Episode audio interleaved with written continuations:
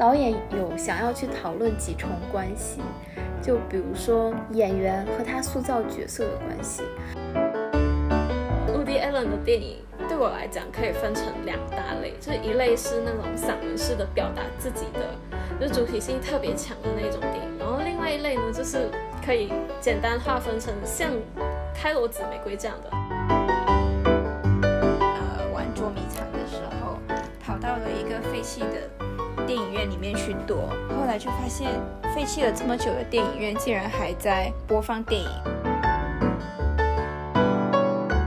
说起来，你即便你活在电影里面，那你还是在现实里面，因为你在电影的现实里面，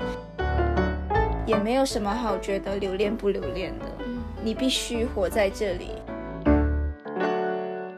前面的那个开头，女主角看电影是沉迷，是逃避，可是后面那个，她就是真的成为生活的调剂。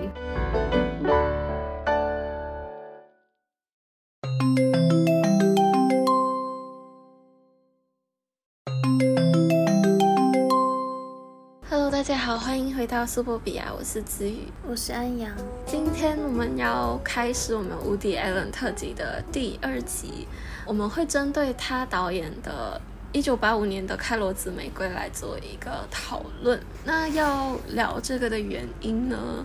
是回应上。一期，呃，也不能说回应，算是延续上一期说的。他对一些，呃，一些表现风格，其实都是有比较细腻的追求，并不是说他的想法怎么想就，呃，怎么拍，就不只是专注在这一种呈现方式，他也有另外的呈现方式，而且也不只是透过电影用比较散文化，还有，嗯，像。呃，画一样的方式去呈现他的故事，他也会去铺排一些不是一般叙事片会有的技巧，去展开比较奇幻的一种故事，去讨论一些比较有普世价值的哲学课题，而不单单只是在呃说一些自己主观的呃想法，一些主观的一些比较个人的课题。嗯，那这一部片子它的背景是。上世纪美国三十年代的经济大萧条，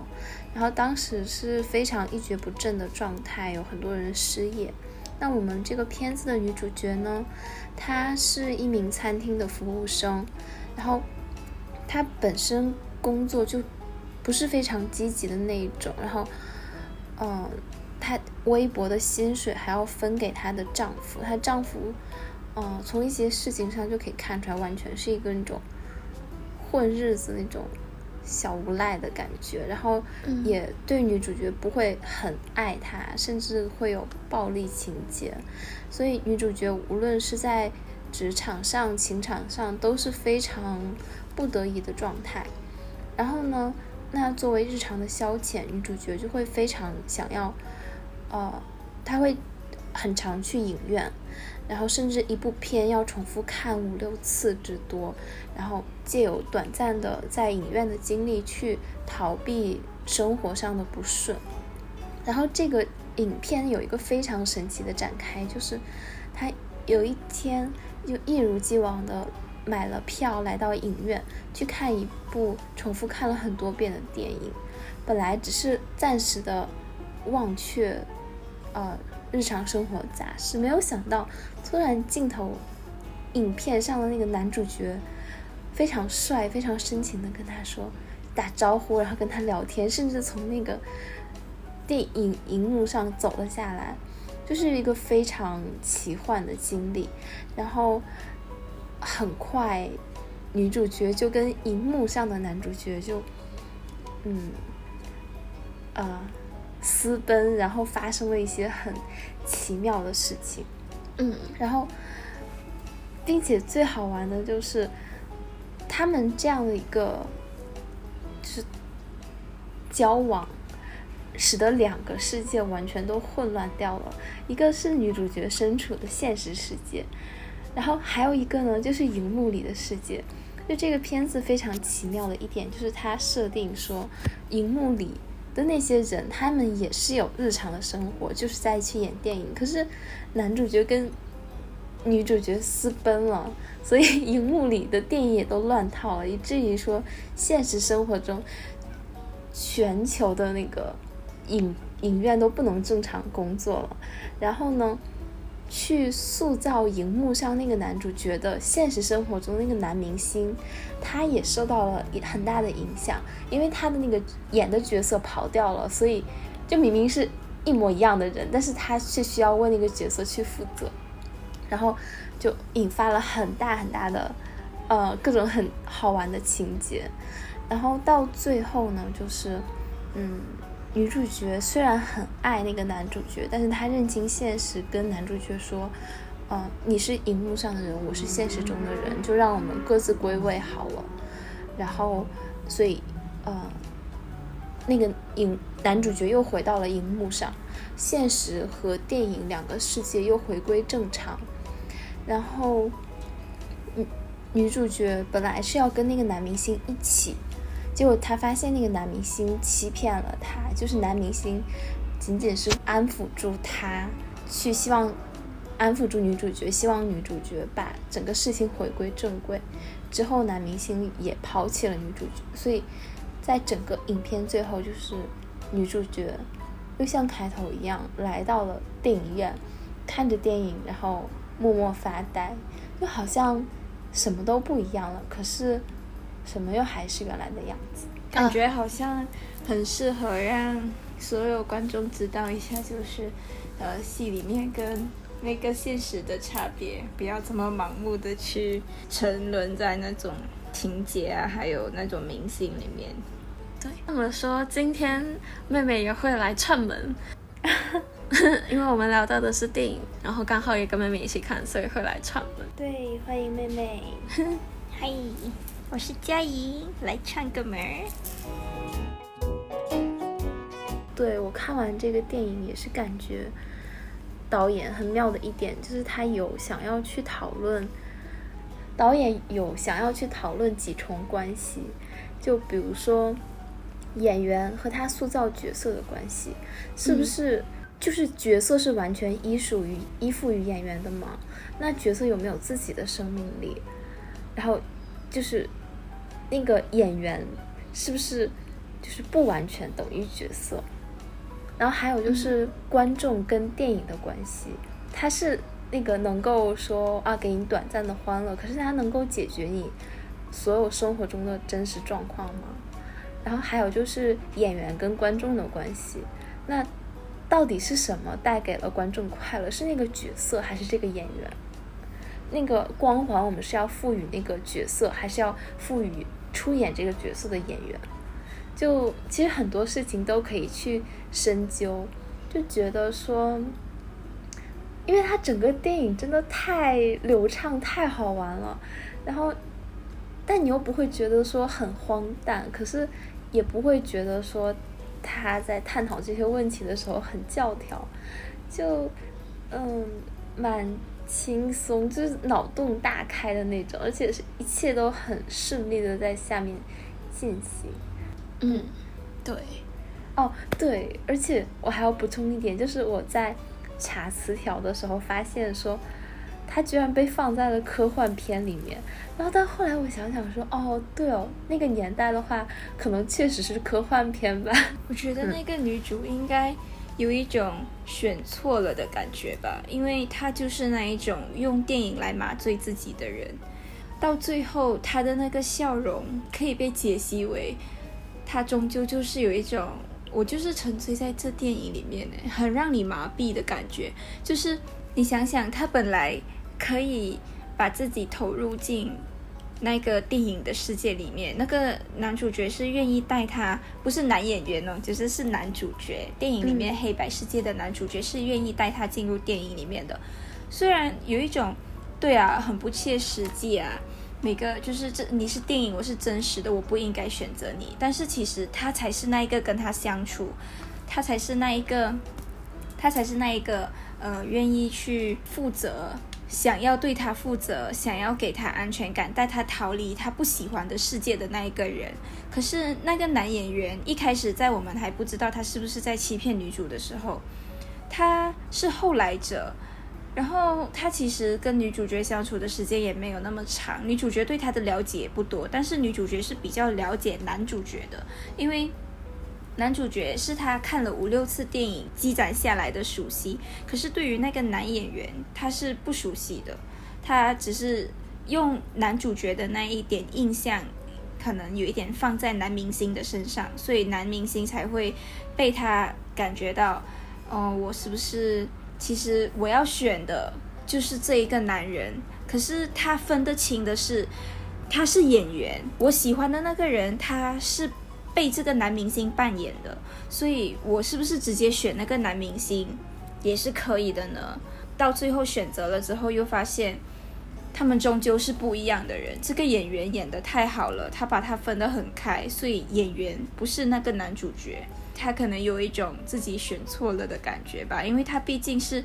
享受沉沦在电影里面的那一种人。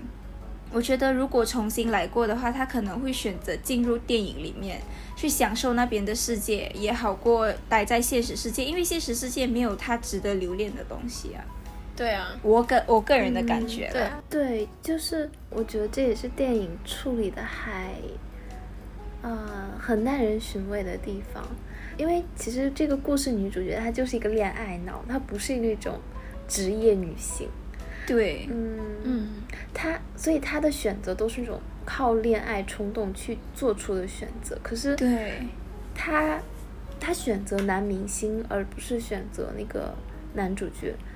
还是因为他的那种本能，说就是我要还是要回归我的现实世界。我觉得他当时的那个解释非常好，就是我再爱你。跟那个荧幕角色说：“我再爱你，可是你不能够帮我去解决我现实中的状况，就很像说那个就是沉迷一些药品、致幻类药品一样，就是它只会让你不陷不断的往下深陷下去，可是不能够解决。所以之后女主角带着那种嗯努力鼓起了一点点勇气，然后回家收拾行李，然后她跟她。现实生活的中的丈夫不是爆发了争吵，她就说我要离开，然后丈夫就以为她又一如既往的说想要胡闹，就说啊你不要闹了，然后那个你快点就是那个赶紧跟我过生活，然后女主角说不，我这次真的想好就是要离开，然后丈夫就说你不怕我打你吗？就是那种一看就是平时肯定打惯了的打他的，对，可是女主角就这次又不怕的，就说你。对你，你打我又怎样？我就是要走。然后结果很很奇怪，就是我觉得她丈夫就被吓到了，说：“哎，她怎么怎么会就是开始要反抗了？然后对，然后其实丈夫也就没有办法。然后可是这边按照就是现在那种爽剧爽文的套路，就应该女主一路崛起，哪怕被男明星甩掉，她也应该是那种。开始专心事业，然后后来变成一个女强人，但她又没有，这后面她又是好像被男明星甩掉之后，对对对，又有点落寞的样子。就这边我就觉得是，其实蛮合理的，就是一个人他到底还是那个人，没有那么容易改变。可是我觉得，嗯，会给观众留有预期吧，就是觉得女主角这一次。嗯，会有那么一些的不一样，然后我觉得这样的处理也使得女主角变得很平易近人，就是她不是一个高不可攀的角色，她就很像我们现实生活中的每一个女性，就是你当你的一些女性意识崛起之后，你会尝试做一些改变，那嗯，其实你要就是这个女主。觉得未定的结局，也就是你面临的未定的结局，你要怎样选未来的道路，就是其实已经非常清楚了。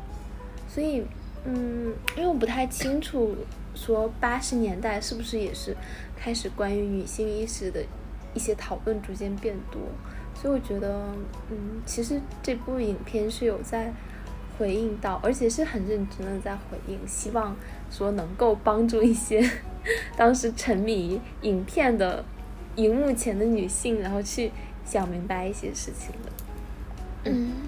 而且那个女主角到最后啊，她其实她的老公也认为你最后还是会回来的。电影刚开始的时候，她就已经有逃家过一次了，然后她的老公也是说，你一个礼拜甚至一个小时你就会回来的了，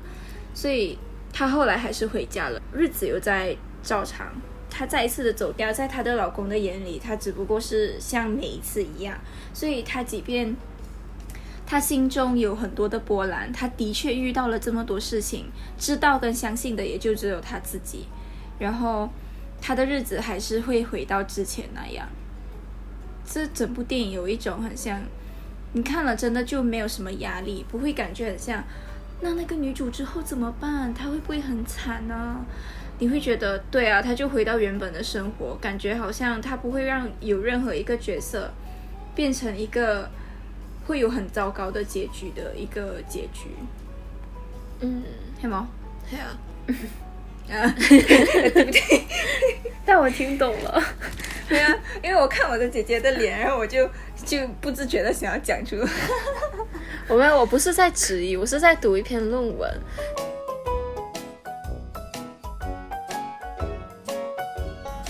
可以问一下孙悦比较喜欢就是以前那个年代的呃镜头方式，还是我们现代的镜头？以前的话，就像姐姐之前跟我说过，他们的那种机器都很重，然后现在就很轻嘛。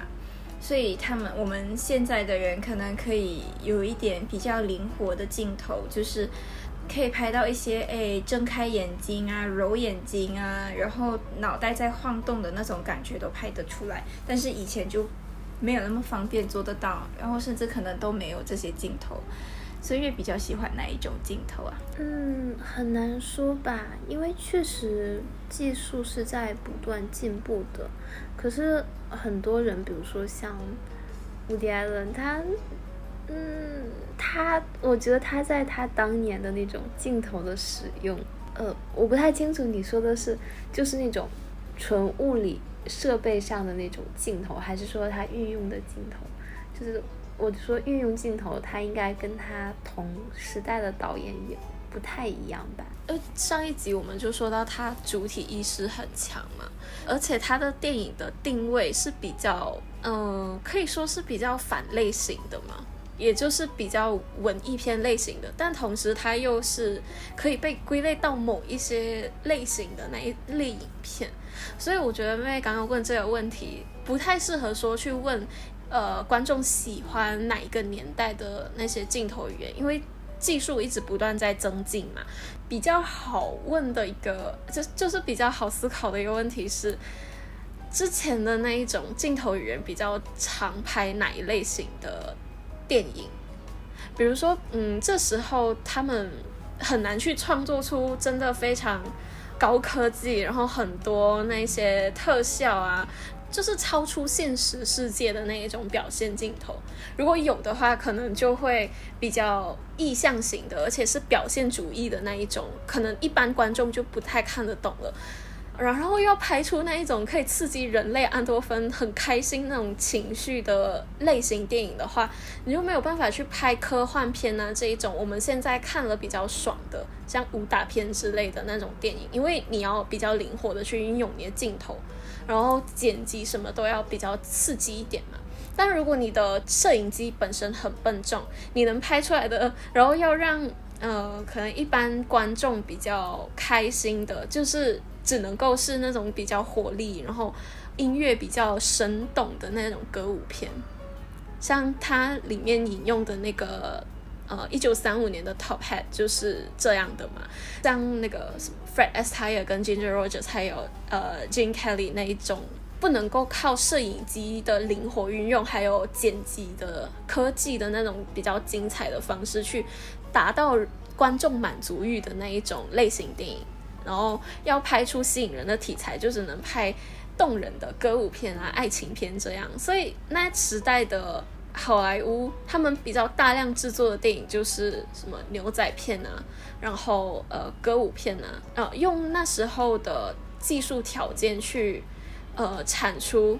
比较人物比较活泼、比较灵动的那一种类型。那现在我们的摄影还有那个。剪辑技术后期的那些技术越来越高超了，我们就可以往科幻片，还有什么武打片比较刺激的那种什么警匪片去发展嘛。所以我觉得有时候也很看，如果呃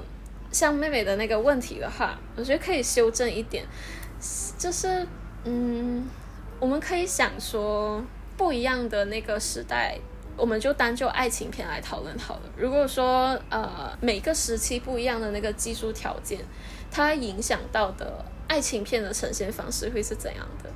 然后哪一种表现方式会比较吸引人？我觉得如果是我的话，我是还蛮沉浸式体验的，就是在看呃三零年代、四零年代的那一种歌舞片的时候，是不会去在乎它的技术条件，反而会因为他的那一些呃什么字幕啊，还有演员的那种演法，还有他们比较特殊的类型的元素被吸引到。因为我妹妹她刚刚在看的时候，她就讲她很喜欢那个年代所有的元素嘛。对呀，怎怎样讲，就是怎么喜欢法？你喜欢的是什么？总体的氛围是一定的嘛？声音啊，它的音乐类型啊。哦，对它，如果跟现代的剧比起来的话，因为现代的剧就是懂得怎么去把视觉上的那种效果，让你看起来空间很大、很宽阔，所以其他的东西看起来都是蛮简约大方的。可是以前的年代，他们的东西就是都。呃，花里胡哨的呀，看就比如他们的那种海报好了，就是手绘的，对那一种感觉，每一个东西都很用心，每一个东西感觉都有一种，哎，散发着那一种每一个人的才华的那一种味道。对啊，我喜欢的就是这个，嗯，就很像 Tom and Jerry 的那一个年代的那种感觉，它就是那个年代，对吧？嗯，差不多，差不多那个年代，感觉好像很讲究细节，什么东西你都看得到细节。嗯。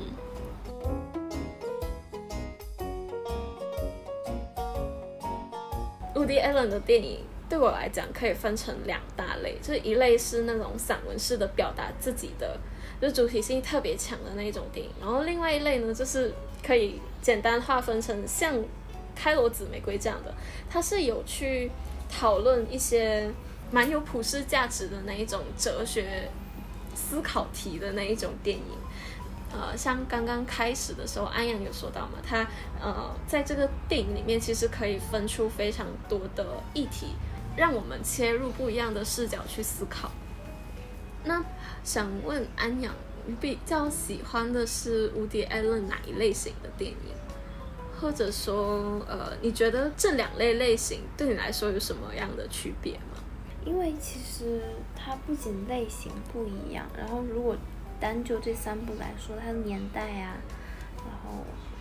嗯，伍迪·艾伦自己的个人想法什么也是有很大差别的。我的话，嗯，两类都还蛮喜欢的，不过确实是非常不一样。就是一类是个人风格非常明显，然后我也蛮喜欢文学创作的，所以我是真的是在跟他找共鸣，并且 像我说的就很嫉妒他为什么可以这样有才华。然后，嗯，可是看《开罗紫玫瑰》的话，就是单纯的在享受这个故事。我觉得其实最欣赏乌迪·艾伦的一点是，如果要把一个事情探讨复杂或者用很花哨的手段，并不难。但是最终你怎样化繁为简？然后你看，像《开罗紫玫瑰》就是一个非常简单的一个什么科幻爱情闹剧，可是你拿到现在有。三四十年了嘛？拿到现在再来看，依然还是很轻巧、很引人入胜，就觉得没错呀，这样就是经典。嗯，能够化繁为简，那个简才是你真正探讨一个问题，或者说你想明白了才要去给观众去传达的东西。对对，而且其实整个故事线的那个过程。你还是会有很多呃想要猜测的地方嘛？就是其实他想要表达的最后的信息，就是要把现实啊跟那个戏剧的世界分得清楚。那其中他在得到这个答案的那个过程，他还是有很切实的去用整个故事表达出来。他的过程我们还是会，呃，觉得很好玩味的嘛。你大概如果足够了解呃，Woody Allen，就算不是 Woody Allen 啊，就是这部戏的导演，他想要表达的是啊，你就是要把现实跟戏剧的世界分得非常清楚。即使你非常欣赏里面的演员，你很沉浸在这个故事，你还是要回归到现实世界。有一些导演他就会把它拍得很，就把故事说的让你有有所预期。比如说好了，我可以假设一个剧情，他可能不太让那个。呃，走出戏的那个演员的那个角色的演员来到女主角面前，然后跟女主角有一番感情的纠葛，然后让女主角有一点呃很难抉择的那种感觉。他可能就只会安排说啊，就让那个戏里面的那个角色跟女主角在现实里面去过一段日子，然后就。在现实世界，让这两个人相处，然后让那个戏里面的角色不断的发现，呃，这个现实世界其实不如他预期的好，然后反而就很像女主角说的，这个现实世界虽然有你向往的自由，但它并不属于你，而且你永远都习惯不了。然后女主角也会慢慢发现，这个她原本很心仪的角色，因为生活的那个就是日常越来越枯燥的那种，啊，或者说一直都没有办法跟这个。男主角色去沟通的那一个过程，就会让他们开始厌烦两个人之间的关系，然后让那个男主角自那个男角色自己回到那个电影里面。如果是这种拍法的话，你在他们相处的那个过程就可以预期到那个男角色本身或者女演员就会让一切归位，但他却安排了那个角色的演员来到女主角面前，让他跟女主角展开了一段。似真似幻的那一种爱情，有一点捉摸不透，甚至你就会沉在里面啊。对他是一个真实的人，如果我要留在真实世界的话，他会不会是我未来的依靠？几番的周折，这种这种亲密关系的变化，然后不断的加进啊一些相关的角色，就会让你有所期待，说最后他会让故事来到一个怎么样的结局？而且每一个不一样的结局，它都有它一定的可能性，但是又因为它局限在那个年代，它要再现的是那个年代，呃，女性还有很多观众在疲惫的工作之后，就会踏入电影院去接受爱情片、歌舞片这些非常浪漫的情节的电影，去麻醉自己枯燥还有不如意的生活，让他们暂时沉浸在那个世界里面。一方面是再现这一个当时的影视界的一个历史现象，再多一重的话，就是 Woody Allen 他会透过这样的一个故事情节，去呃传达他在八零年代的时候对电影这个媒介可以做到什么样的一个呃作用，或者说啊那时候的影视圈各个牵涉在其中的人，他会负起的责任是什么？一部电影的，其实到现在也可以去思考的一一些问题，像是一部影视作品的成功到底，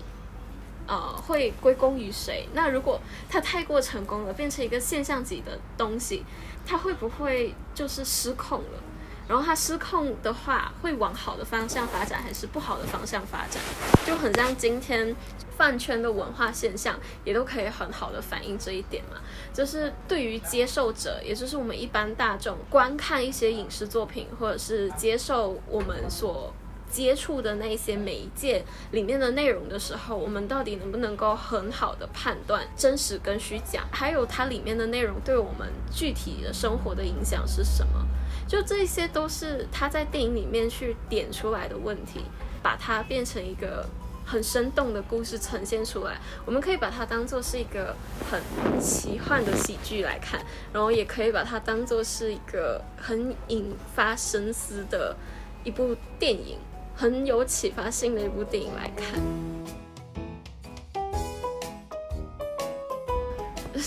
我们刚刚看到快要结局的时候，有说到，嗯，我忘了我妹妹说什么了，她就说什么这个戏的。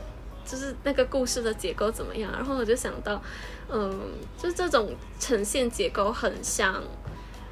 呃，蜡笔小新剧场版的其中一部。嗯，不知道安阳有没有看过？那个是叫什么名字？四十线。夕阳下的春日部男孩，他是呃蜡笔小新一群人呃玩捉迷藏的时候，跑到了一个废弃的电影院里面去躲，后来就发现废弃了这么久的电影院竟然还在播放电影，所以他们觉得有免费的，倒不如就看一下，就坐下来看。结果蜡笔小新中途去上厕所，上了厕所回来，伙伴们都不见了，他就回家，结果发现伙伴们都没有回家，然后。呃，蜡笔小新的父母就觉得是蜡笔小新的责任，因为是他带他们进去的，所以就带着小新去那一个电影院找，结果发现所有人都沉沦在那个电影里面了，就是所有人都呃不见了，因为他们进电影里面了，因为他们进去之后才发现原来所有人不见是因为进电影院里面嘛，所以他们就开始在里面生活，生活久了他们。很快的，几乎在里面不到五分钟就会开始慢慢忘记自己的身份、自己以前的事情，然后会忘了要离开电影，会一直在那个电影里面生活。我觉得就很像这个电影，因为到电影的结局就是小新他认识了一些，他在里面认识了一个女孩，那个女孩是呃电影里面的坏人的，呃就是被挟持的一个对象，所以。他就很想要救那个女生，但是后来他们全部人出来了之后，就发现那个女生原来是电影里面的人。之后，然后小新他就说了一句：“他还没有喂小白吃饭。”就是有一种，即便电影里面有值得让你去留恋、担心的一些东西，你到最后还是会回到现实生活。我觉得就跟这部电影很像。嗯，他。真的经历了很多，跟那个男生约了会，还一起去了餐厅，没有还钱出来，然后又进了电影里面，又出来了一趟，又跟真正的男明星相处了一周，然后有一种，啊，他的世界真的就像他说的，像虚构的一样，很、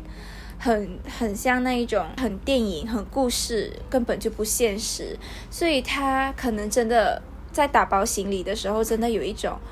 我真的可以活在我每一次向往我看到的那个世界的那种样子了，真的只差一步，真的只差他跟那个男明星会面，但那个男明星却没有来，所以他后来又回电影院，就像蜡笔小新要回去喂小白吃饭一样，就是回到现实。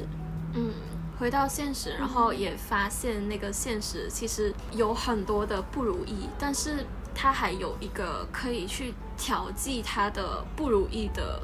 一个东西吧？对，嗯，有一些事情，有一些人，有一些东西是还让你觉得这个现实世界是还有东西可以让你去值得你去留在这里的。可是我觉得那个女主角跟蜡笔小新当然就差远了，因为这样看来的话，她好像除了咖啡店那个姐妹，好像没有任何一个东西是。值得她去想念的诶，对啊，一个家暴的老公，不如意的工作。往乐观的方面想的话，就是她很爱电影嘛，然后她也追很多星。她跟她的姐妹不是一直在那边讲哪一个演员怎么样，然后聊明星八卦这样。其实她对现实世界虽然真实的那些人事物没有什么特别让他很留恋的东西。如果他这么爱电影，他可以一直不断的去看很多的好电影。对啊，而且很乐观的一个讲法。对，而且其实，呃，电影它也不过是一个反射现实的一个媒介。对，所以其实说起来，你即便你活在电影里面，你在电影里面了，那你还是在现实里面，因为你在电影的现实里面，你在里面，你还是需要去工作赚钱，你那些不如意还是有。生活久了，男主角也不知道会怎么对女主角。他们的那种感觉一定不如，不一定会像刚开始的那样，所以其实无论到哪里活久了，都是都是会变成一种现实，也没有什么好觉得留恋不留恋的。你必须活在这里。我就觉得，因为其实刚才讨论就很有道理嘛，可是我们就很惯性的就会从女主角从现实生活的角度去讨论。可是我觉得看完电影有一点很明显，就是就会能够感觉到 Woody Allen 他对电影是一有一种很强的信念感的，就是他不会觉得那个是假的，嗯，就就不会只是把它当做一个二维荧幕的一种艺术呈现。对，他是真的会去幻想说里面的真实生活怎么样，然后里面是什么什么，对，包括我觉得女主角她就不像蜡笔小新，她是因为说是有有那个狗狗要去喂，所以要怎样，她不是因为留恋而选择留在现实，而是说她意识到了，就是电影。就即便说把电影处理成一个真实世界，可是电影里的人他们也有他们的责任。如果他们不演戏，然后整个世界也会有混乱，那么女主角就，那我其实逃到哪里都一样都还只是逃而已，还不如就回去面对我这个世界好了。我原本的世界，我继续去沉迷电影，我继续去享受我喜欢的东西，我觉得也是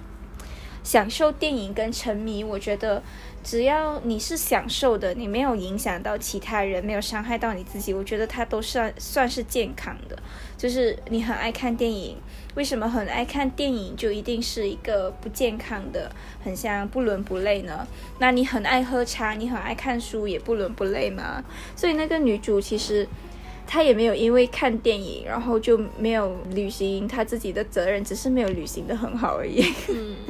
对，所以就是，即便说开头跟结尾是一样的，女主角爱看电影的这个动作没有改变，但是其实是不一样的。前面的那个开头，女主角看电影是沉迷。是逃避，可是后面那个，她就是真的成为生活的调剂，你会感觉到她是，既然已经选到选择回到现实，就说明她已经做出了去负担自己必要责任的那个决心了。然后刚刚啊，就是说到那个，对于 Woody Allen 来讲，他不会把电影当做一个很平面的东西。我觉得在这部电影里面就有一段很鲜活。他那个男主角他离开了那个电影之后，里面的人都乱了套了嘛，然后他们乱套的那个节奏也很现实啊，可以感受到他其实就是有赋予每一个角色一个厚度的那种，而且是一个完整的人，而不是那种片面的啊，他就是一个帅气的男神，然后呃，就像一个标签一样，他很爱冒险，然后很浪漫，然后很花心这样。他的那些设定都会影响那个角色本身。像他离开那个荧幕之后，那荧幕里面的人都在对话。起初就是一个事情发生了，所以所有的人都很错愕、很慌张。然后到了中间，大家开始沉淀，沉淀了就开始有点像是适应了。观众席的人也变得越来越少，因为他们说话就越来越得罪观众嘛。到最后，那个放音乐里面一个人都没有的时候，他们就开始。在平静之后开始内讧，很激进的角色就说：“我们现在就应该要怎么样怎么样，就整个很像快要掀起革命的那种感觉。”不同社会身份的人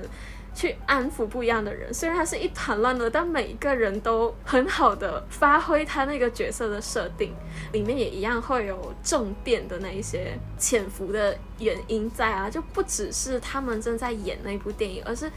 当那部电影一旦出了一点点差错的时候，所有的人都火起来，而不是每个人都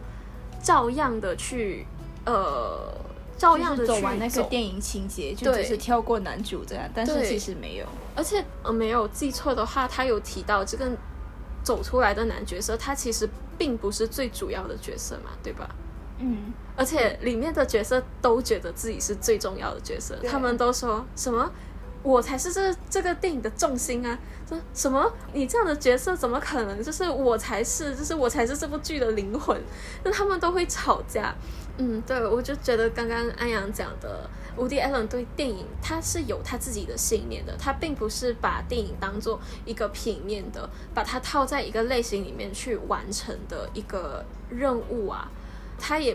不是一个写手，其实对我来讲，他是一个。真的可以算是一个作家、一个作者、导演的那一个身份了。之前我忘了在上哪一门课了，那老师他有说到，他觉得可以称上作者导演的导演并不多。然后那时候他就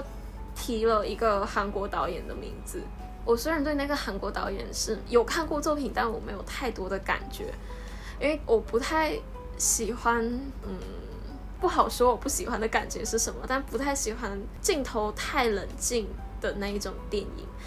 那时候老师就说，呃，能够符合作者导演这个名号的导演，现今来看不多。我觉得，其实 Woody Allen 他可以算是一个作者的吧。虽然说他有一些电影是散文式的去表现自己的东西，但像《开罗紫玫瑰》的话，他是在讨论一些呃很有普世价值的那一些课题，主体性也会比较弱化一点，但。这样的一个讨论，把就针对这个课题的讨论，能够得出这样的一个结果，它的那个过程，还有角色经历的那些事情，我觉得也就 Woody Allen 可以去这样子表达，可以做一个很有，嗯，因为我们也不能够去排斥说一个拿起笔去写作的人，他去探讨一些呃社会问题、政治问题。各式各类比较有普世价值的问题，他就不是作者啊，他还是可以从那个作者本身去发现为什么他会给出这样的一个答案。那个答案可以看出这个作者什么样的一个个性跟他的嗯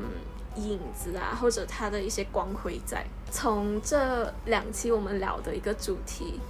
虽然他的风格跟他的课题不一样。感受到 Woody Allen 主体的程度也不一样，但我觉得他可以自己自成一个名词。可能对我来讲，Woody Allen 的电影是你一看你就会觉得，嗯，虽然你可能会不确定，但一看就会觉得这个该不会就是 Woody Allen 的电影吧？然后点进去看，哎，对，因为《开罗紫玫瑰》这一部，我其实是在呃研一开学之前看的，大概就是去年。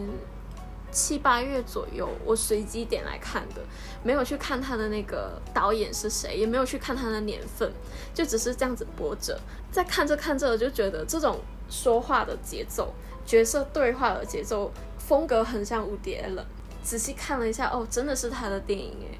也没有觉得特别惊喜的感觉，也没有觉得啊这是意料之外还是意料之内就。很自然的会感觉到他的那个风格，真的，我觉得乌迪·艾伦就告诉我们，好好讲故事也是可以非常成功的，就只要你的故事足够，就你讲的足够认真，然后足够让观众共情，不用去弄那些什么特效啊，然后狗血情节、花里胡哨的东西，真的就是你回归到故事本身，你就好好来做就可以了。对。我们刚刚，我妹妹她要跟我一起讨论的时候，她就说：“其实我感受不到这一部电影它有什么特别的镜头语言。”我就说：“那他怎么处理两个事件你都可以说啊？”他就说：“你要我怎么说呢？就是我觉得 Woody Allen 他的表现方法真的就是顺畅的那一种。我要讲什么我就拍什么啊！对他不会糊里花哨的，他糊里花哨的是内容本身，而不是对玩技术本身。对。但是他表现的那个内容，其实可能拿给一些呃比较流水线的导演，呃他们会把它拍得很惊艳。对，因为现在的人可能呃布置一个场景啊，还有他们的道具很贵，所以让它上镜好几秒吧。嗯。那以前的话，可能就只是我现在要说的，就是一对男女在。接吻，所以就拍他们接吻。但现在的话，可能要铺垫的太长，还是要拍的东西很多，比如前面的前置作业什么，他们可能风景什么都要再拍一拍，会很多啰嗦的镜头。嗯，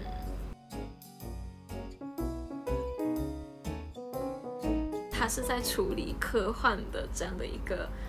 题材，就从那个。电影里面怎么走到这个现实世界里面来嘛？我就觉得它放在那个年代去讨论，就是电影的发展技术层面来讲，是一个还蛮合理的时代。我觉得电影的发展，它的理论发展是一直都在提出同一个问题，就是电影是什么？就很像声音出现的时候，很多影人都很惶恐，就是觉得啊，声音出现了，那现在就会。呃很多声画不协调啊，然后我们的麦克要放在哪里去录音啊，然后后置要怎么办啊之类的，整个影电影语言都会被破坏嘛。然后要重构，那在色彩出现的时候也是一样的，就是色彩出现的时候，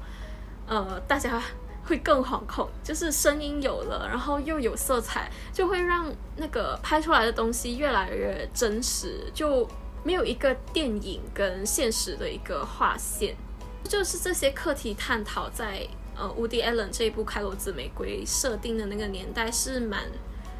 蛮有话题性的，所以我就觉得说，蝴蝶人把故事设计在那个年代，除了是那个年代的美国整个经济萧条的那个时期，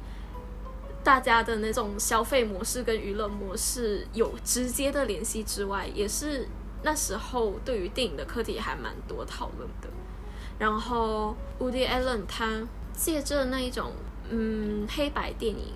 无色彩的电影跟有色彩的那个呈现方式去区别开来，是一个很简单的一个方式嘛？就是把这两个时空做一个很清晰的隔开，再把它融合，不会特别的让人困惑。如果是现在的话，我们要去嗯拍，可能用一个小时半或者两个小时的电影时长的时间，就会有另外的一种处理方式的啦。但我觉得呃。无彩色跟彩色电影的这种界限是还蛮方便的。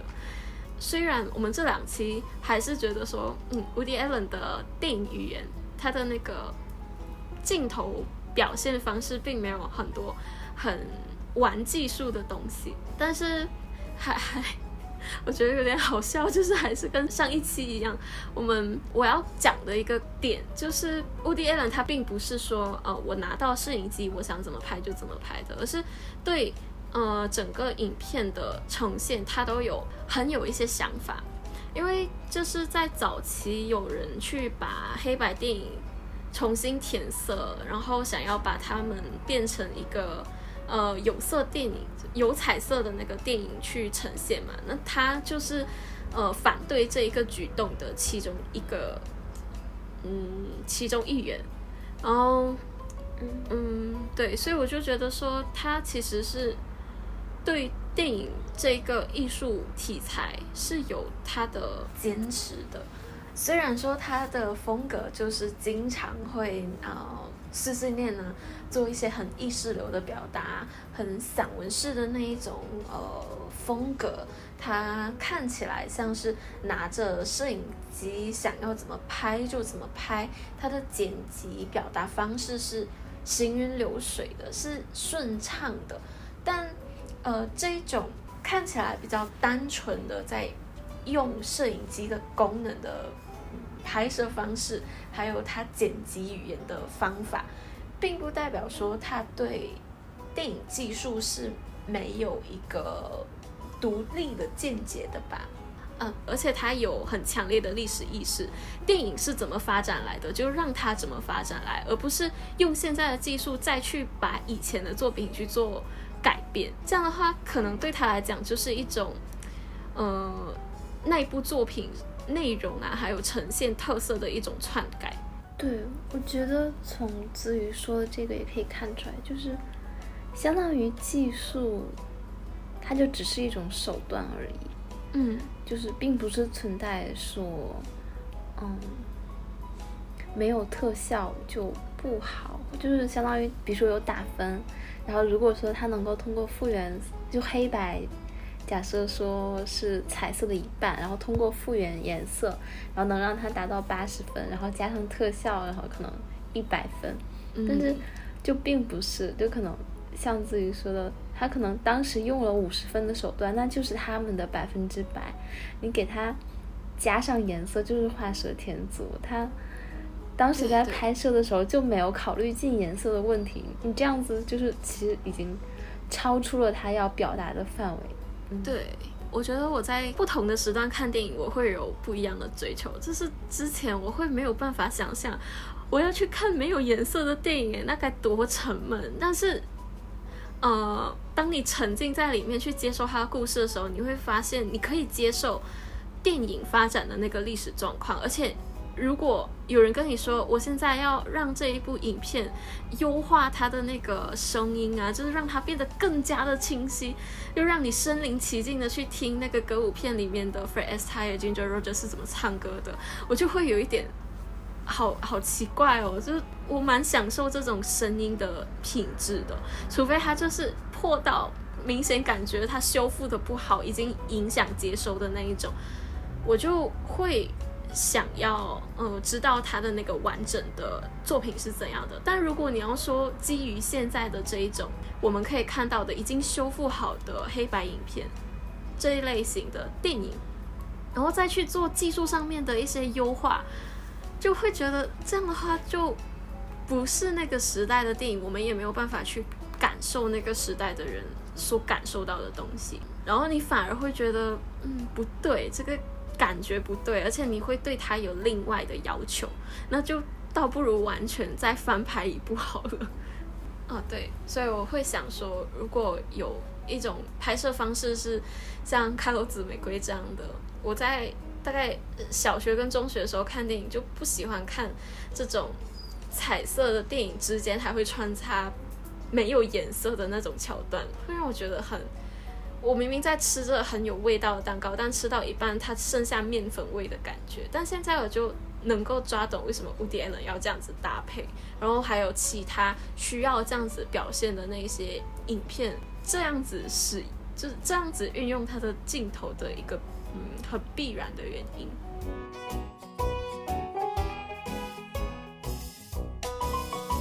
我觉得刚刚我妹妹她在讲那个蜡笔小新剧场版的。剧情我我一边听他讲，听到一半就突然间很想笑，就他真的是那部那一部剧场版，他是看了好几十遍，然后他才可以把剧情讲的这么顺畅。我我为了假的，真的，天哪！几乎几乎我看过的戏我都会看了很多遍，除非是姐姐带我看的，我不知道要怎么去找，因为我都不知道电影的名字。一般就是看完之后就忘记，然后我跟我姐姐讲，比如我要跟她说这一部电影的话，我就会说姐姐你还记得那一部剧，就是那个女主角她跑她去看电影，然后那个电影的那个男主角跑出来，然后又后来被那个男明星抛弃的那部戏你还记得吗？我每次跟她形容戏，我都是要这样子讲的，我都不会记得名字。对啊，像我妹妹这样的人，她自己居然还还可以拍影片，还可以剪辑影片，她对影片，她对视觉的敏感度还这么高，很好笑。所以我的我的 vlog 都没有什么名字啊，一般就是我对那个影片的感觉，就是今天是轻松一天就轻松的一天，这个是很忙的很忙的一天，就觉得很好笑。我妹妹她要陪我看很多遍，以至于他之前陪我看过很多遍《无敌艾伦》的电影，他都忘记了。有吗？有，我跟你一起看过他的他的伪纪录片，哪一个？Take the money and run。他进监狱里面，啊，不是进监狱，他起初是一个呃没有什么才华的男生，很普通的。然后他就在算了，你你的语速很慢的，我很累。哦，OK，嗯，反正我们下一期就要看那个。好啦，那至于给预告一下下一期好了。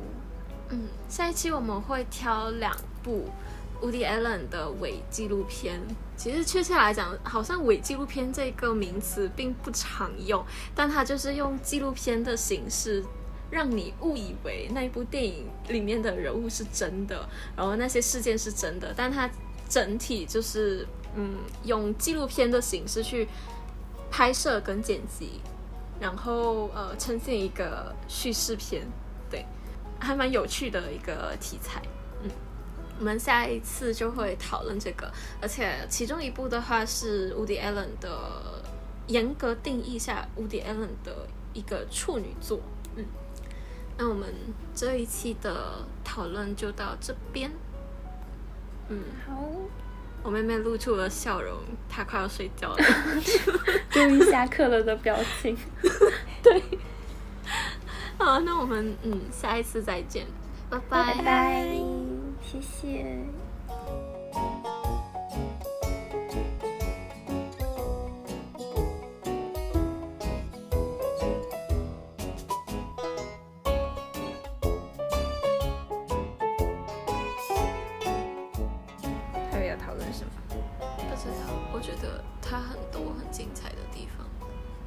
是又讲不出来。因为我们这一次没有开任何的字幕看，对我觉得这一部的话，它没有很多那种概念性的东西要看，然后呃，我觉得而且他的讲话都很清清楚，对。啊，这其实也是他拍的那个年代的感觉啦，对。一九三零年代到五零年代左右的那些呃没有色彩的电影，它是两他们讲话都很快，对，可是可是可以听得，到他在说什么。对啊，现在的可能台词会混在一起啊，然后黏黏糯糯的对对对对，